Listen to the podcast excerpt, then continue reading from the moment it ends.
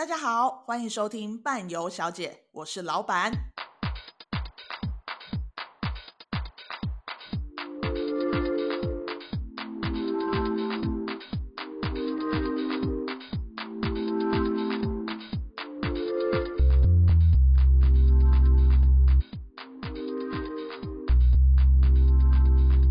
欢迎来到伴游小姐，我是尼克的宝贝，我是老板。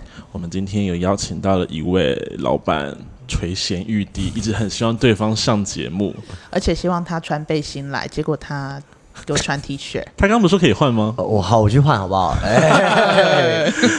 而且我们还故意不录影，有没有？这样子你看得到。对，而且我跟大家讲，老板刚有个不要脸，我刚坐在他旁边，他要求我坐他正对面，因为他觉得这位先生离他太远，他不满意。对，还把麦克麦克风拉近一点，有没有？对，然后离我近一点。他像手放人家的胸部上面。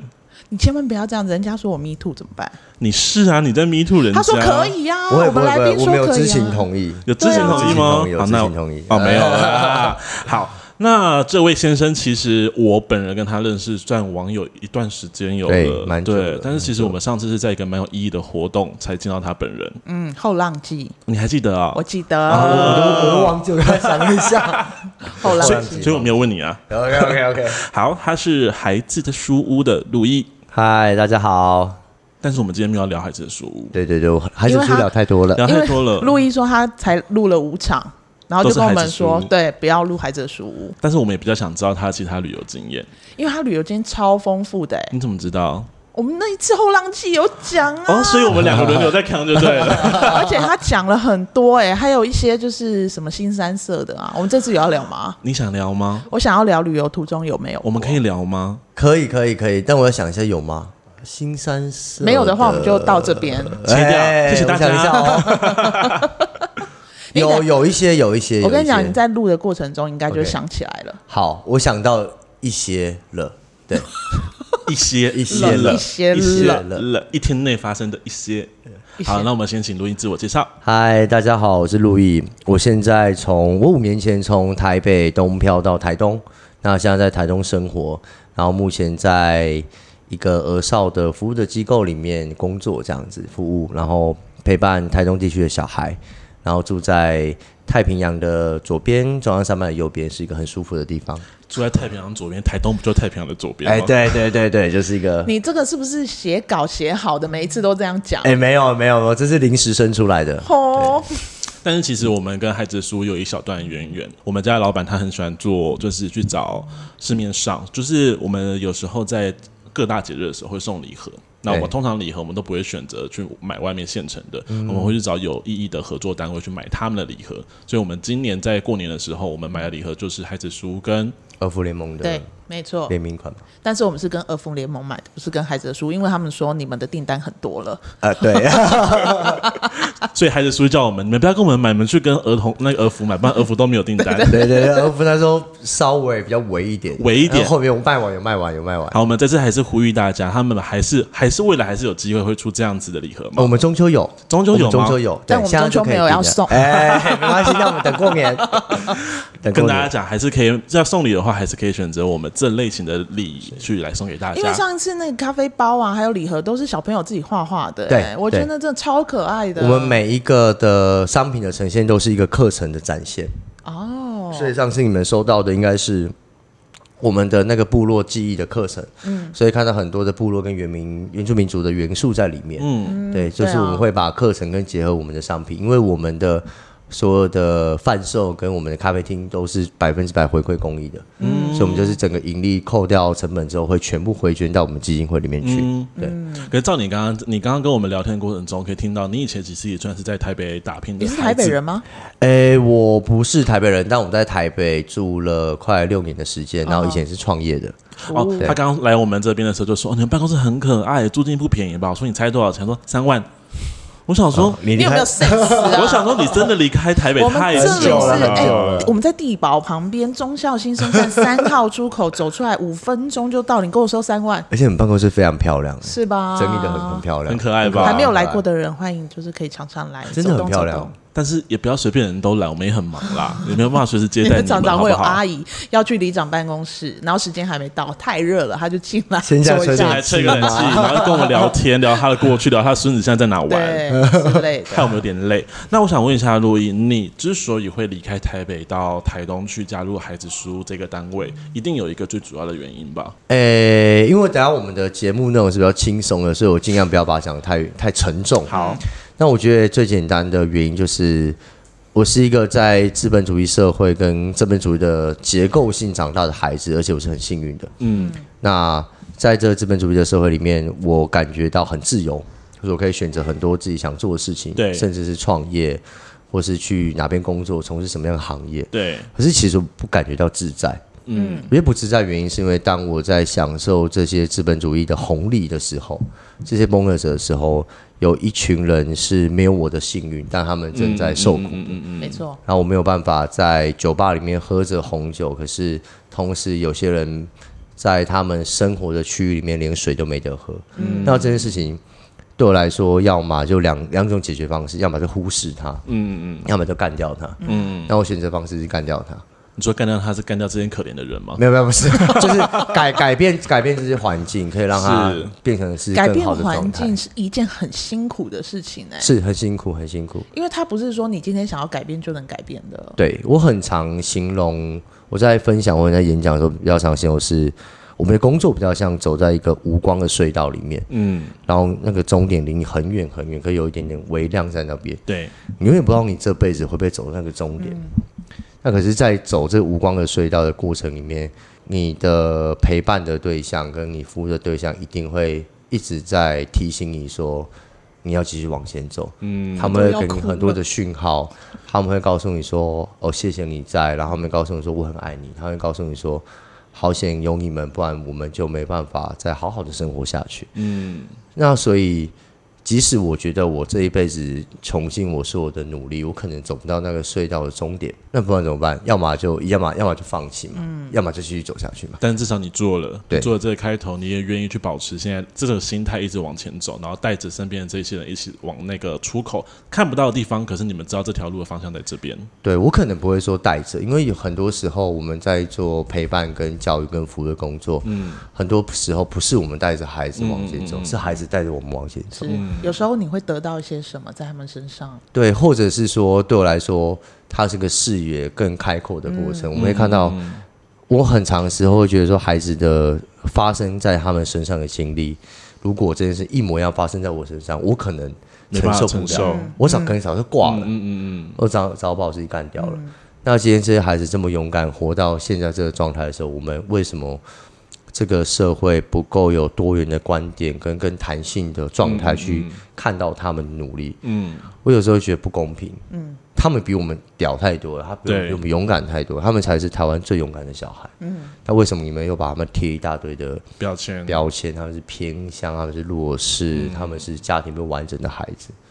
所以大家会看到孩子的书所有的露出的面相，我绝对不会说穷，嗯，不会说苦，嗯嗯，不会说帮是帮助弱势，甚至我们完全不用弱势两个字，我们告诉大家是希望，对，这些小孩比你们想的还要屌太多，这些小孩他们的能力，他们经历过的事情是你们没办法想象的，所以我们社会应该要给予更大的支持才对，对。是不是太严肃了？不会，好喜欢、哦。老实说，因为看到你的动态的时候，有时候，比如说，因为你们每一年可能会有去骑单车环岛，或者划划那个独木舟，独木舟，我都觉得环岛这整趟旅程对我来讲，我自己都没办法想象。除了第一，我怕水以外，第二是因为你每次都回回馈说，来参加这个小孩。去年可能两年前的时候，他也是个要你抱的小朋友，是。就今年竟然成长茁壮到已经可以跟你比肩到的程度，你就看到他自己无论是心境还是生理上，他真的在一步一步的往一个更好的方向前进的时候，那个感觉生活应该收获应该会满满满的在你的心里的感觉。对，我每次看到孩子的时候，都很像那个过年回家的阿伯，然后说：“哎、欸，你好像变高了，哎、欸，你现在几年级？哦，我认识你才小五，你现在什么国二了？”嗯，都会一直是这样的状态，然后。当孩子，当还在你抱，还在还在哭的时候，今年他已经单车环半岛。嗯，我其实我曾经问过，因为我们的照顾的对象从幼稚园到二十岁都有，嗯，他是很跨度很高的一个年龄层。嗯、我曾经问过有个三年级就来到书屋的孩子，他现在二十岁了。我一天跟他抽烟，我们就很很随性的聊。我就问他说：“诶，那你觉得如果没有书的话，你会怎么样？”他也很随性的回我一句说：“哦，如果没有书的话，我可能早就忧郁症死掉了吧。”嗯。然后你知道那时候，这就是我说那个在无光隧道里面前进的时候。孩子总会给你一些信号，嗯嗯嗯，告诉你说我们可以继续一起往前，嗯、这就是那个信号，嗯嗯嗯嗯，然后你就会知道哦，我们很常被在提案或是募款的时候，企业会问说，哎，你们到底做出什么样的成果？我们组织二十四年了，嗯，他说很多企业想要看就量化成果嘛，成绩，比如小孩有没有考试考得好啊，嗯、升学率怎么样啊？嗯、我很常会说。人的成长跟人的生命的历程，它完全不能用量化来呈现的。嗯，可是我们的小孩，如果我们没有这些服务的协助跟陪伴，他们到今天可能不会长成现在这个样子。对，这就是我们在陪伴过程中最大最大的那个样的可以被呈现出来看到的事情。嗯，其实我觉得你啊，最近有一部电影是备受争议，就是《攻其不备》这部电影。嗯、那因为它有被爆出一些其他的可能算丑闻事情，是，可是《攻其不备》这部电影有点像是你在，有点像你们这群伙伴一起在做的事情一样。你们的原本的生活是完全是另外一个世界，可是当你某一天发现了这个世界其实有很大一部分的人，他们活在的是一个你无法想象的状态的时候。当你去帮助他们，就会发现这个孩子或是这个人，他可以走出不一样的道路来。如果我们没有及时去伸出这双手的话，他真的或许明天头版上的头条的一张照片就是他的脸在上面了。是我，我有时候不太会用，就比如说帮助或是协助这个词语，嗯、我比较常会用陪伴。对，因为对我来说，很多时候我们没有办法去定义。定义什么样的观点是我，我是给予者，嗯，那当我是给予者的时候，我就会拉一个观点在这边说，比如说我期待有回馈，嗯，我想要有成效，嗯。那这些事情它是一个不必要的期待，对，所以我们在做很多的陪伴的工作的时候，我们是把很多应该拿掉，比如说我这么做，你应该这么回应我，对你好，你应该要给我很有礼貌的回复。嗯，那当这些应该全部拿掉的时候，我们跟孩子就是一起生活。嗯，那我说，我觉得所有的教育，所有的改变，都应该在生活跟感动之中发生。对，这件事情才是重要的。没错，没错，因为这件事情才会留在彼此的心中很久。没错，然后他们才会。不管未来发生什么样的事，回头看都有一个人，或是都有一群人在那边。不管你变成什么样样子，都会等着你回家。嗯，很重要的一句话，是不是太沉重？不会。等一下，等一下怎么接一些比较新三色的部分？你们的创办人是不是在前几年的时候过世了？对。我记得那个时候我在摩洛哥，然后我看到了这个新闻，因为我我之前就一直有在 follow 你们了。然后我看到到这个新闻之后，我记得那一天我们要进沙漠。我就把孩子的书屋这件故事讲给大家听，然后就说他们的创办人就是今天过世了，然后就接下来讲孩子的书屋的故事。嗯、就那一次，我觉得车上车上的反馈其实也都蛮好的。然后接下来我们就要进沙漠，到到了沙漠就是看到那些比较辛苦的人，嗯、也许大家会有一些新的感受，也不一定。嗯，对啊，我觉得你们做的事情是的确真的。嗯，有时候真的就像你说的，不是帮助或什么，那就是一个陪伴，在大家的孩子们的心中是一个支柱在那里，知道有人在关心他们，陪伴他们。我觉得这个就是最大的力量了。我很常跟我们的老师、跟我们伙伴，哦，我现在目前是植物是孩子书的副执行长，嗯，所以我有很多的机会跟我们伙伴去谈一些这个议题。我很常说，我们的陪伴的工作就两件事情最重要，一个叫开门，一个叫开路，嗯。你今天我们透过很多多元学习的管道，让孩子知道，我不只可以这么做，我可以有更多的选择，会有更多的能力，是可以就扩大我的视野，会往更开阔的方向走。第二个是开门，不管孩子变成怎么样，你永远要开门等他们回家。嗯嗯嗯，不管他今天是什么样的职业，什么样的身份，过得好还是不好，你永远要开门等他们回家。我有一次在。我陪伴一个很久的孩子，他十八岁之后去桃园做工地，我帮他帮他存好多的，在我们咖啡厅打工，存好多的钱。去工地的时候，很快就花光光了。然后孩子回来的时候，我就看他的脸色跟气色跟以前完全不一样。嗯，我就问孩子说：“你现在是不是过得很不好？”他回我说：“对，哥，哦，他们叫我哥哥。嗯，他们我们在书不会说老师，我也叫你哥哥。嘿，不要。对。然后孩子说跟我过得很不好，三秒钟千头万绪。我现在是要用什么样的身份跟他说话？嗯，我要像个哥哥一样把他骂一顿，我要像老师一样跟他小以大义吗？好，我要用什么身份跟他聊他接下来的事情？嗯，但我当下只选择我是我的身份，嗯，我只跟他说我很难过，你过得不好，我很难过，然后我眼泪就掉下来，嗯，他看到我，他眼泪也掉下来，嗯，然后说对我过很不好，我说我我很难过这件事情，嗯，他就很自然跟人跟人之间的连接，对，然后其实。这件事情才会是跟孩子那个信任的连接。嗯嗯，我觉得这件事情对于很多的社福组织或是非营利单位，这是很重要的。书在做的不一样的事情是，我们跟孩子有很深、很深度的交流跟连接。嗯，他们对我们很深的信任，他们什么都敢跟我们说。嗯，他们敢跟父母说，他们很信任你们。对，这才是最重要的。对，他们敢跟老师说，他们全部都敢跟我们说。嗯，那我觉得。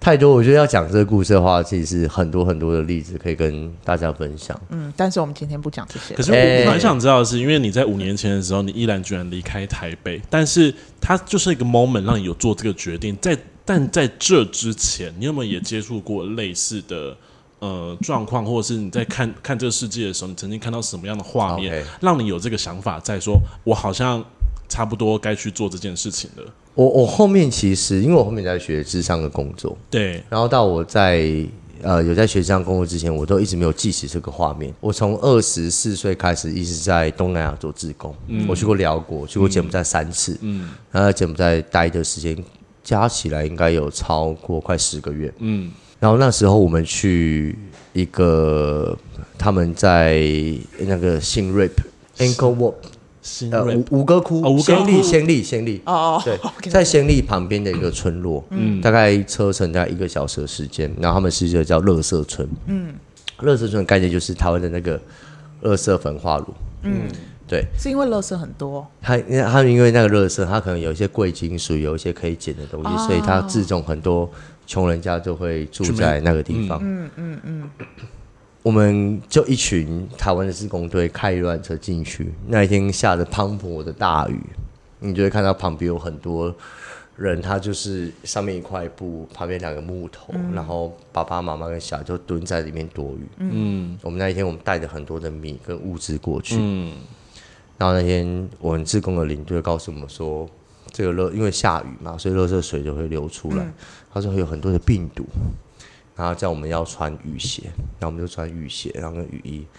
我们带着米走到乐色村的中间的时候，就突然看到下非常大的雨哦，就会看到很多的村民从四周突然默默的冒出来，嗯，然后就围着我们，嗯，然后我们就把物资分给他们。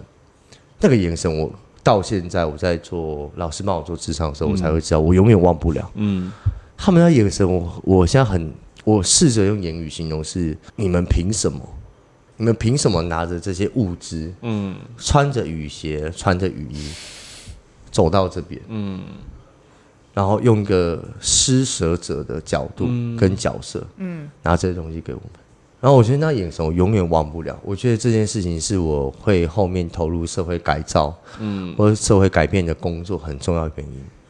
我不想要再当那一个角色了。嗯，对，我不想要再当那，就是你有种好像在上位者，我给你的都是多的，我给你，你就应该接受，你该感恩的那种感觉。对，我不想要再当那所谓施舍的角色，我觉得那角色好烂好土。对，我好像那种什么白痴大财阀，上次只拿一包米，这边还挂着那个金项链的那一种，对，我觉得穿金戴银这样的，那太白痴了。就是我想要，我今天如果今天我没有办法。让我自己打破的阶层，嗯，跟他们一起去了解他们到底遇到什么样的困难，了解他们会生活在这些脉络，嗯，如果我没有足够的知识，了解他们为什么选择这样的生活，或是他们被选择这样的生活，嗯，我就永远会用一个很白痴的观点去看待这些苦难的辛苦的事情的发生。我不要当这个角色，所以我选择的工作，我是我应该要，我是中产阶级，我的父亲是一个。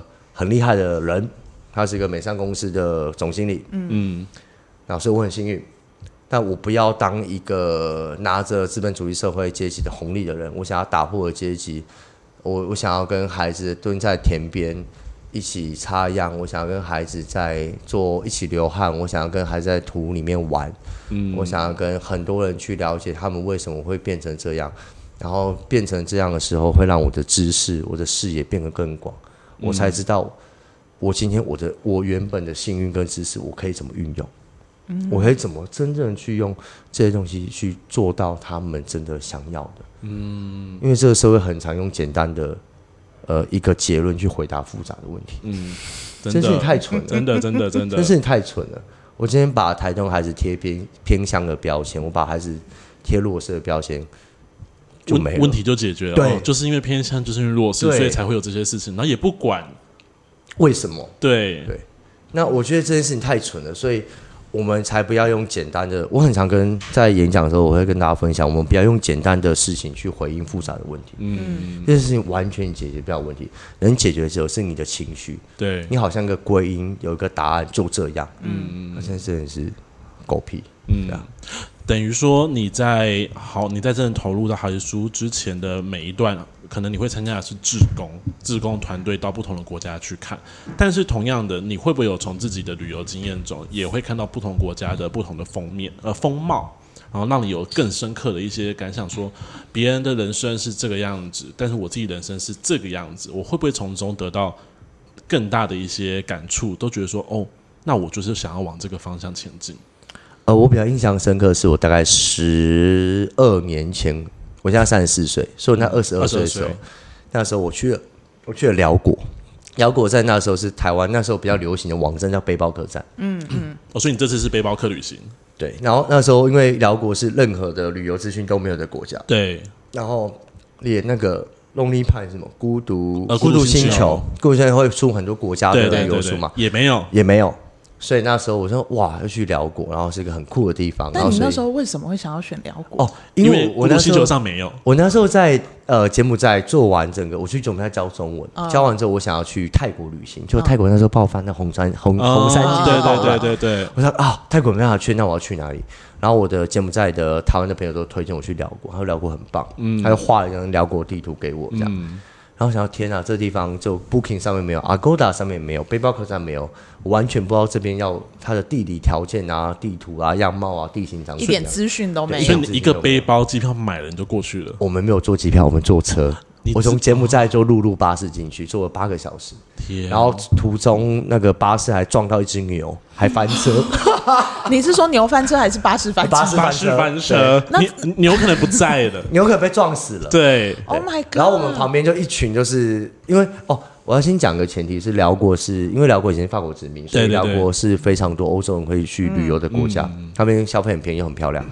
然后所以我们泉州欧洲人，我旁边要德国人，就算女生，我突然大喊说：“Oh fuck！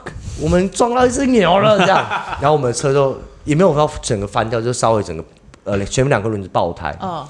然后我们就在泥土的旁边，就丛林的一个路边等救援，这样。然后我们说坐牛车离开到前面的那个 bus station，这样。然后我那时候有旅程，就这样开始，我从辽南玩到辽北，然后玩到辽中，然后到首都，再飞回台湾。嗯。然后那一趟旅程是这种最难忘，是因为语言不通嘛。嗯，辽国是一个非常不观光的国家，对，所以他们基本上里面的人不会讲英文。对，然后可是呃，辽国而且辽国没有电，但辽国是高原国家哦。嗯，高原国家意思是说，他们平均的村落海拔都要两千公尺以上，对，所以夏天大概二十出头，二一二二度，很舒服的状态。对，但是没有电，没有电。他们是早上有电，他们晚上六点之后会整个都没有电。早上有电，然后，所以他为什么需要有电？要工作吧？对，他们也要工作。Oh, okay. 然后，所以那时候我们在一个很一个叫波罗多芬高原，在南、嗯、南边的辽国南边的时候，他是那高原进去，你等一下在里面住三天两夜才会出来，嗯、没有 booking 嘛。所以我那时候旅行就是边走边找住宿。嗯，然后所以我就问那个寮国人说：“哎，我要去哪里住宿啊？”他赶快跟我说：“你要赶快去，你在半个小时天都黑了，我们这边没有路灯。嗯，你可能去哪边？他们的。”民宿也不叫什么 guest house，他们叫 bungalow。bungalow，嗯，他们 bungalow 是呃，应该是呃英语系的用语，他们是小屋的意思。嗯，然后前面有个 bungalow，然后我们赶快去那边住。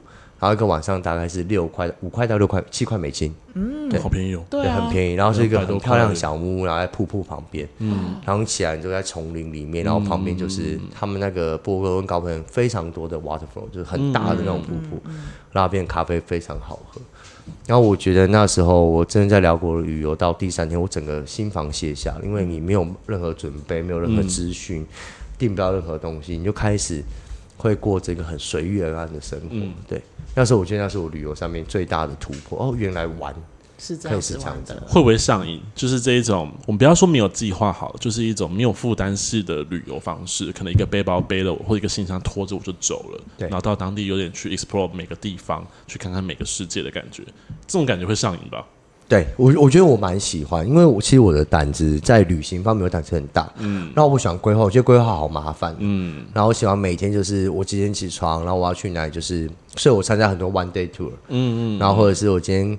像我在柬埔寨很爱骑脚踏车，嗯，柬埔寨是个交通可怕的地方，可是我已经在骑了两个月就可以融入当地的状态，跟当地一起飙车，对，跟当地一起飙车，然后我就很融入那个状态，所以是就会变得很自然，就好像你不会是不止在旅游了，嗯，然后我觉得你好像在某一个部分变成了当地人，嗯，然后融吃他们吃的东西，逛他们逛夜市，嗯，然后体验他们的生活，了解他们的文化，然后体。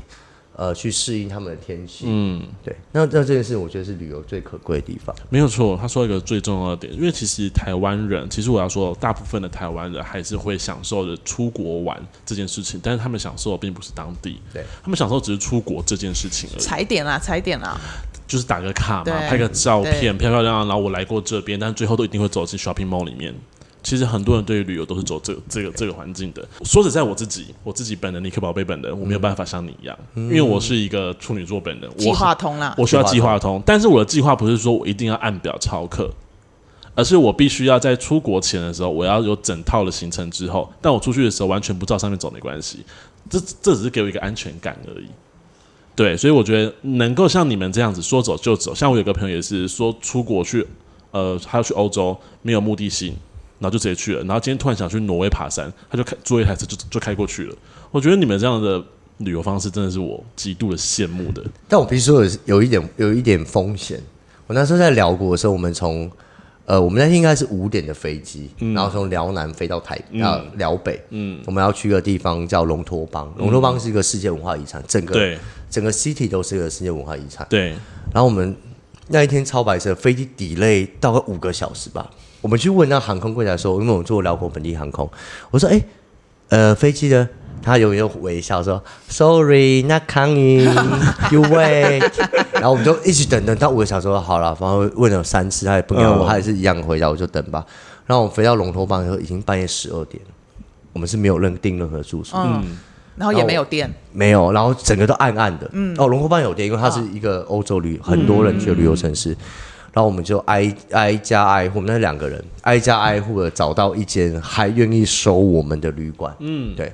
可是那时候我们在到达龙坡邦机场的时候，我们真是生无可能想完蛋了，今天到底要住哪里？你们真的有在担心吗？大不了就住机场，对不对？对，其实也还好。因为通常会走这样旅游的人，他们其实啊怎么办？完蛋！但说实在，你们也真的不担心。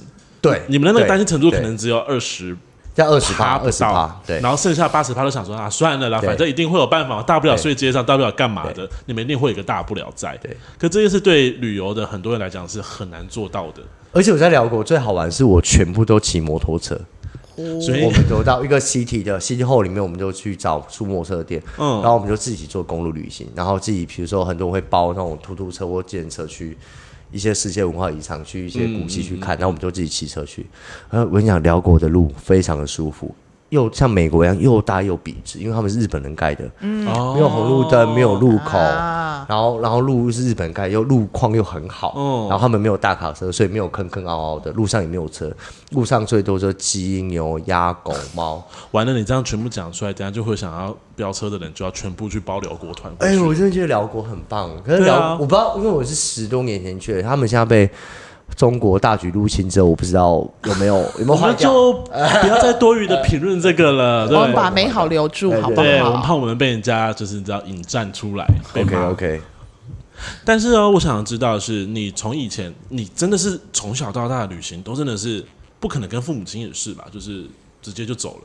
你一定会有去经历过，可能父母亲说想要去哪，把你们带着走，就可能去的是一个说实在的，真的不是旅游目的地的一个国家。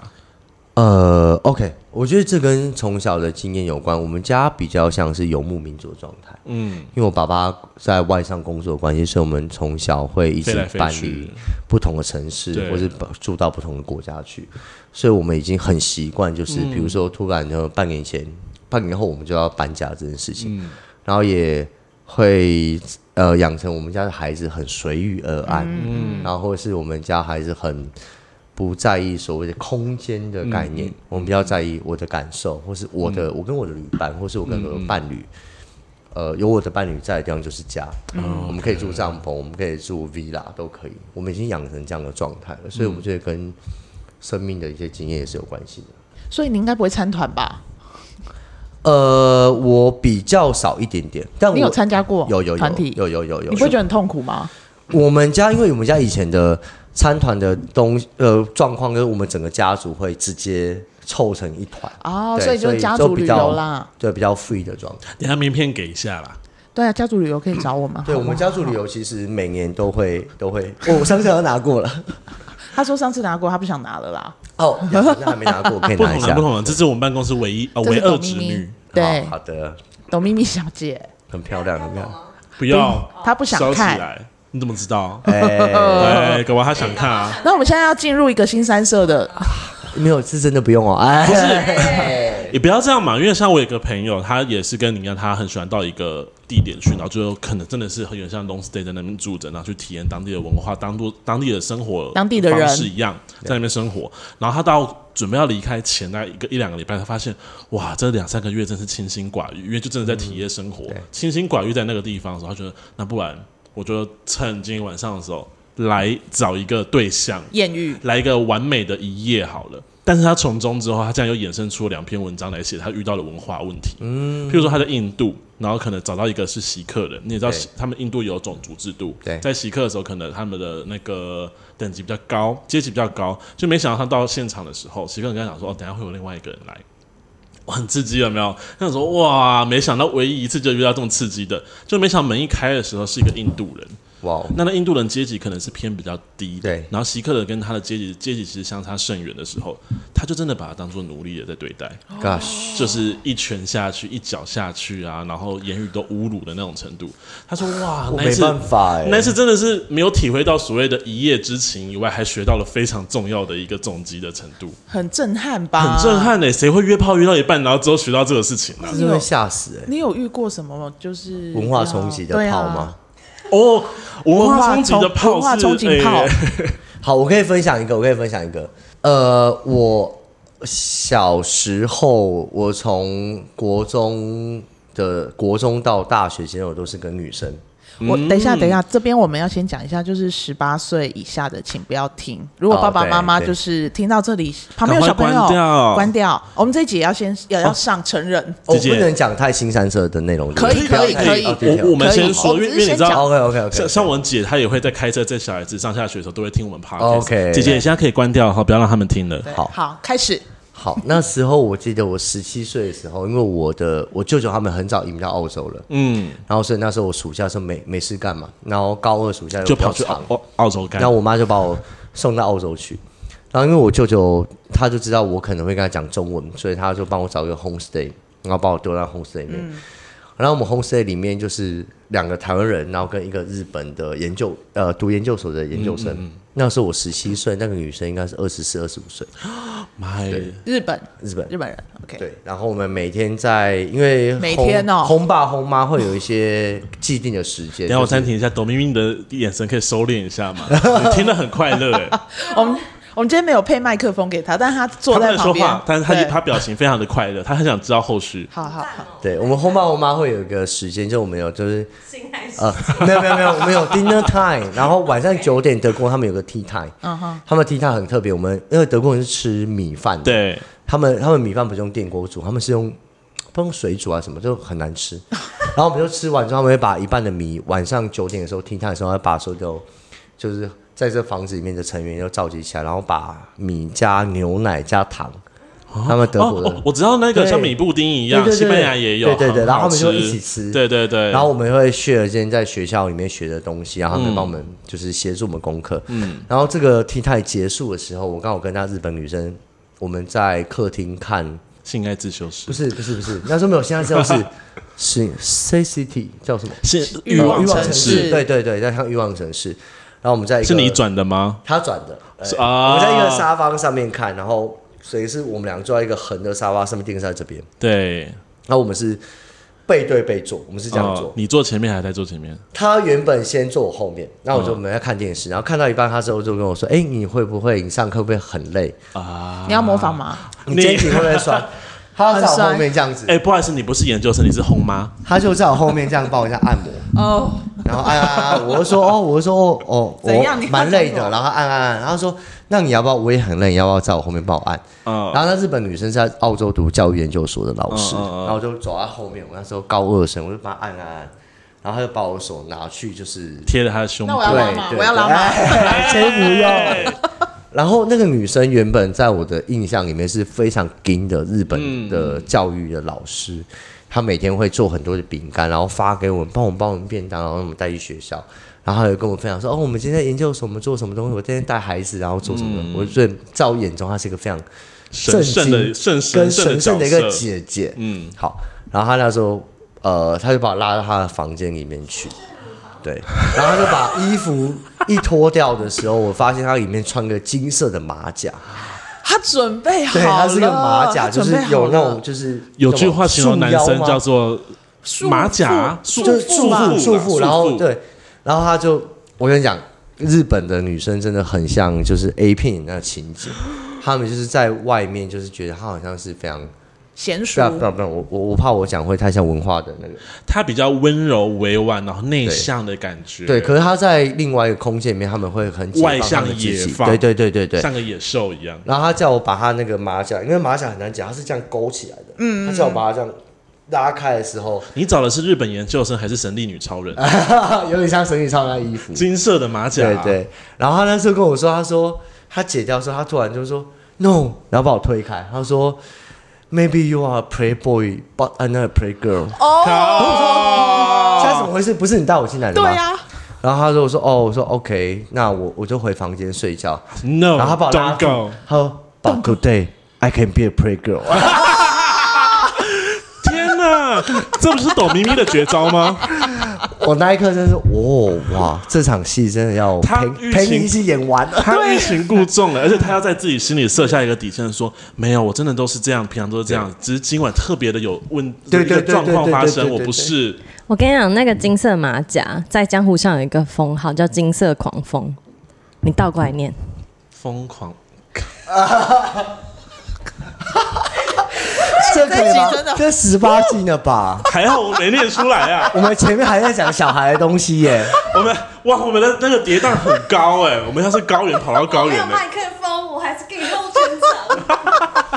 我们现在从地心到喜马拉雅，所以你解开了金色狂风，所以你那个晚上就有疯狂的。对，然后之后就是每个晚上等轰爸轰妈睡觉的时候，我就会被带去房间。You bad boy！Oh my god！好好玩哦！这一集的标题。来宾就是金色狂风，可是他是一个 play girl，对，他是 play girl 啦。但他只是我我我懂你说的，其实像我们没有说什么文化的歧视什么，但是因为日本人给人家的印象的确是比较内敛的。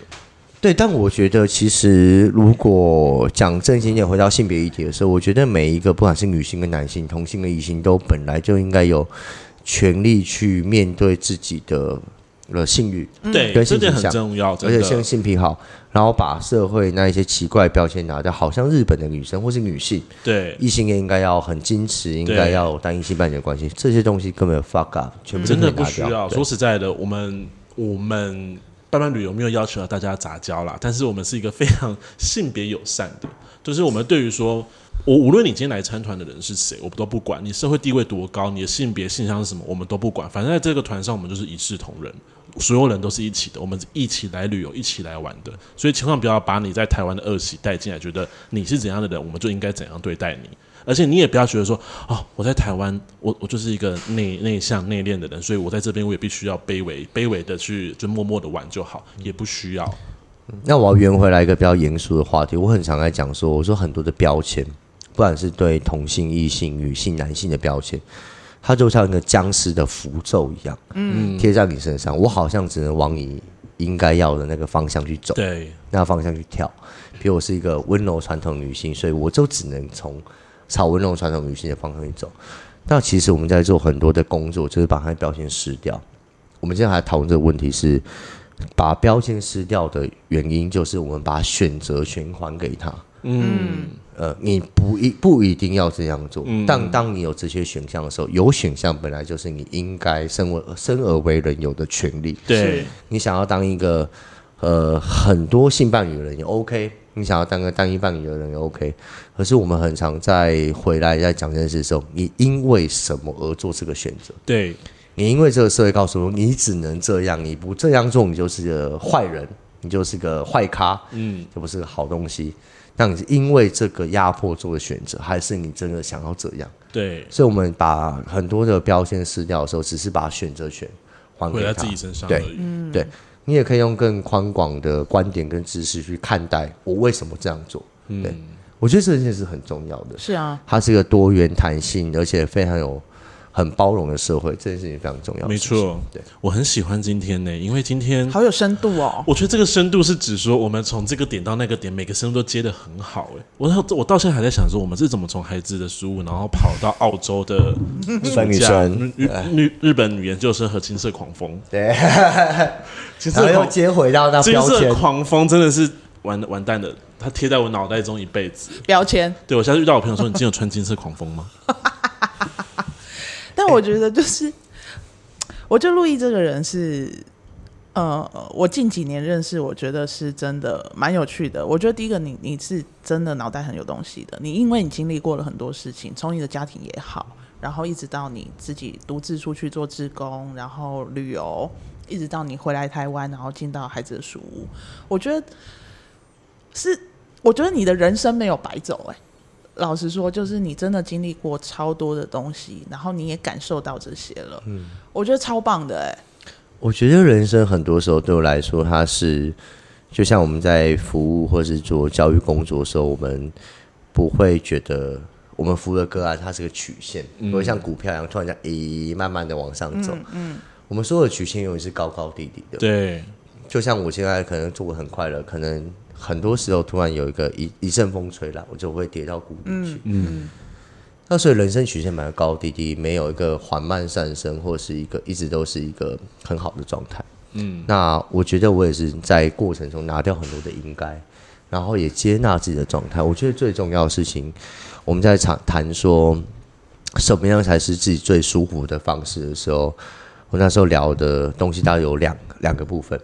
一个是你要知啊，三个部分，一个是你要知道如何跟自己自处，嗯，你要怎么这样跟自己和解，嗯，然后自己跟自己相处，跟自己对话，了解自己的想要，或是每一个决定的决选择是为了什么。那第二个是你要如何跟这个社会共处，嗯，这很重要，因为我们就是社会化，人类是群体性的生物嘛，没错。你要如何跟社会共处？你要如何看到标签？那我们觉得标签不公平，要怎么把它拿掉？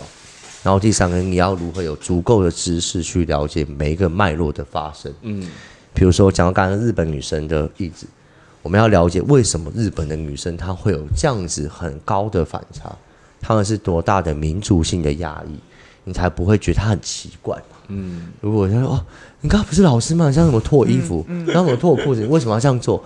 啊，啊我会被吓到。那、嗯、如果你了解日本女性的所有压迫的脉络的时候，你就会知道她们为什么会呈现这样的行为。嗯，所以我觉得自主共处知识是一个很重要的事情，对，很重要。我觉得很重要的三件事情。他他刚刚说到一些，我让我自己觉得，因为我自己本人是一个很难自处的人，我对我自己，我无法去很快的释怀自己做的某些事情，或是自己人生中发生的事情，而且甚至我不放过自己，即便这个错误不是我的。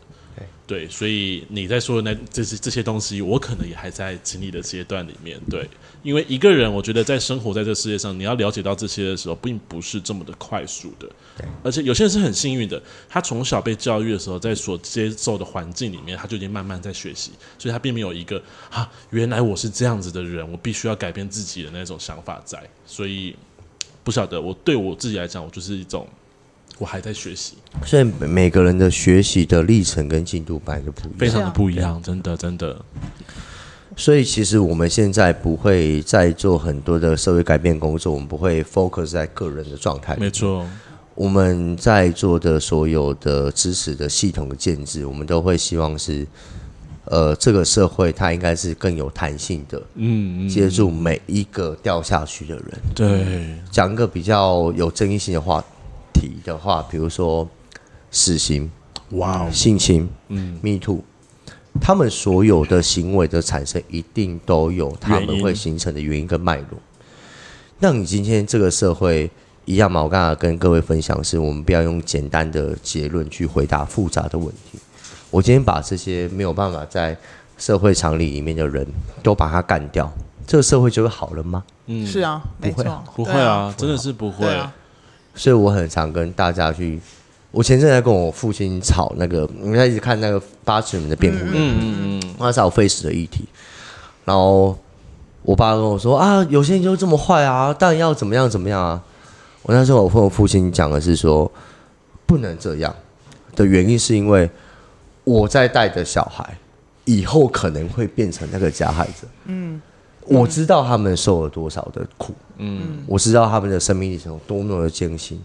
我知道他们不愿意自己变成这样，嗯，所以我知道，我希望他们不要被这么简单的处理掉。嗯，这是一个很很很就很深的东西，就是我希望大家是有一个更有宽容的去看待整个每一个人。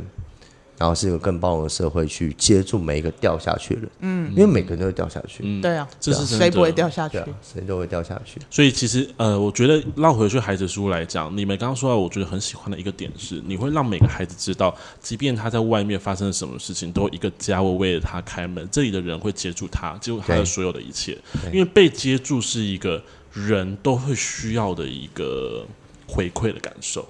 嗯，对，因为当你知道你自己在一个心境很糟的状态的时候，可是你知道有一个人会愿意，一群人或一位愿意接住你的时候，其实你整个人的心态还有你那种悬空感会被抚平掉。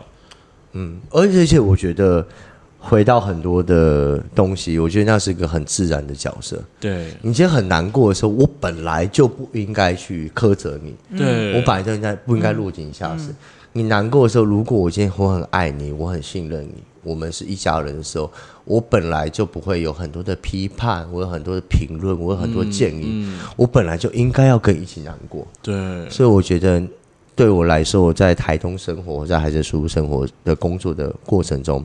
对我来说是返璞归真。嗯嗯嗯，我拿出我最真实的情绪，我不用掩盖我自己，我不用因为我的身份，嗯，所以好像我应该要跟你多说些什么。嗯嗯嗯，我陪你哭，我陪你笑，我陪你一起努力。嗯，我们都是被风吹落的人。嗯，那我们一起想办法，慢慢的再站到那个钢索上面，然后想办法慢慢的往前走。所以很多时候。我希望这个社会是一个更温柔、更有弹性、更有包容的社会，可以接住任何的掉落的人，可以接受任何的人。每个人本来就是特殊的。被风吹落的人呢、欸？我怎么办？我心都被吹掉了。我觉得这个 ending 做的很好。我觉得他很幸运，你不要说很幸运，是他的他从小到大人生的过程历程，包括他自己喜欢的旅行的方式，其实造就他现在在台东所生活的一切。就好像他在旅行一样，他其实不太在乎。我今天发生什么事，会发生什么事情，可能面对的问题，反正面对的时候，我们就去面对它。能够解决的是我们一起解决，我们不要说都是你不好，对，你为什么多上十分钟厕所，还有赶不到火车？而是你说没关系，那我们遇到，那我们就等下一班车，我们想其他办法到另外一个目的地去。他把这整套自己在书屋前的经验套在书屋里面去使用的时候，其实是人生观的概念的，它不是一个旅行而已。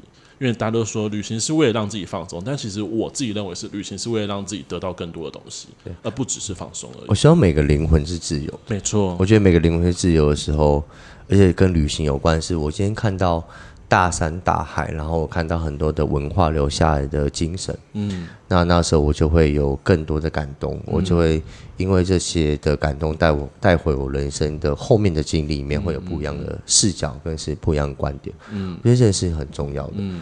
然后，对，希望大家可以更温柔的看待这个世界，看待然后不一样的不一样的人，嗯，然后可以真的去把自己很多应该拿掉，然后好好的生活。我觉得这件事情对我来说是非常重要的。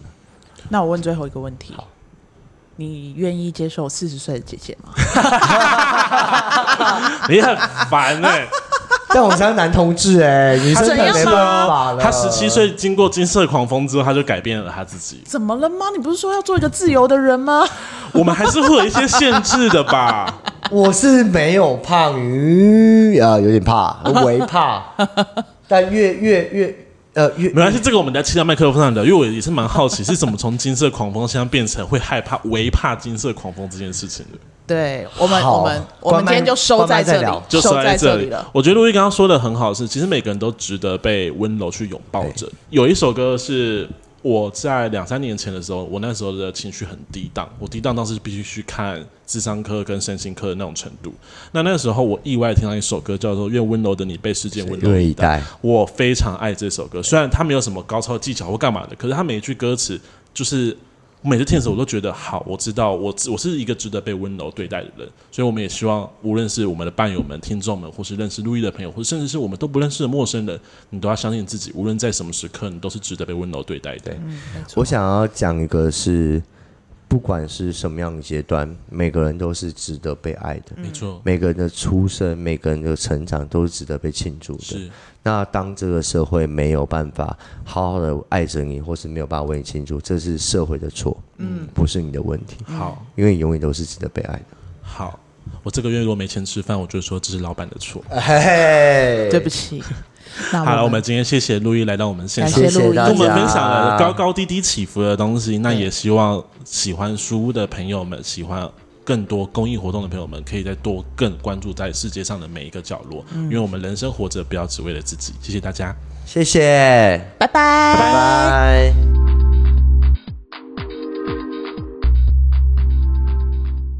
他怎么坐在那么远呢、啊？你要跟我好，我跟他我要近一点吗？这这么近哦，姐，那我才可以，越来越像陪还是 还是我走，你在那这边。怎么样嘛？我应该要坐这里，两边都可以摸哎、欸。哦，好好开心。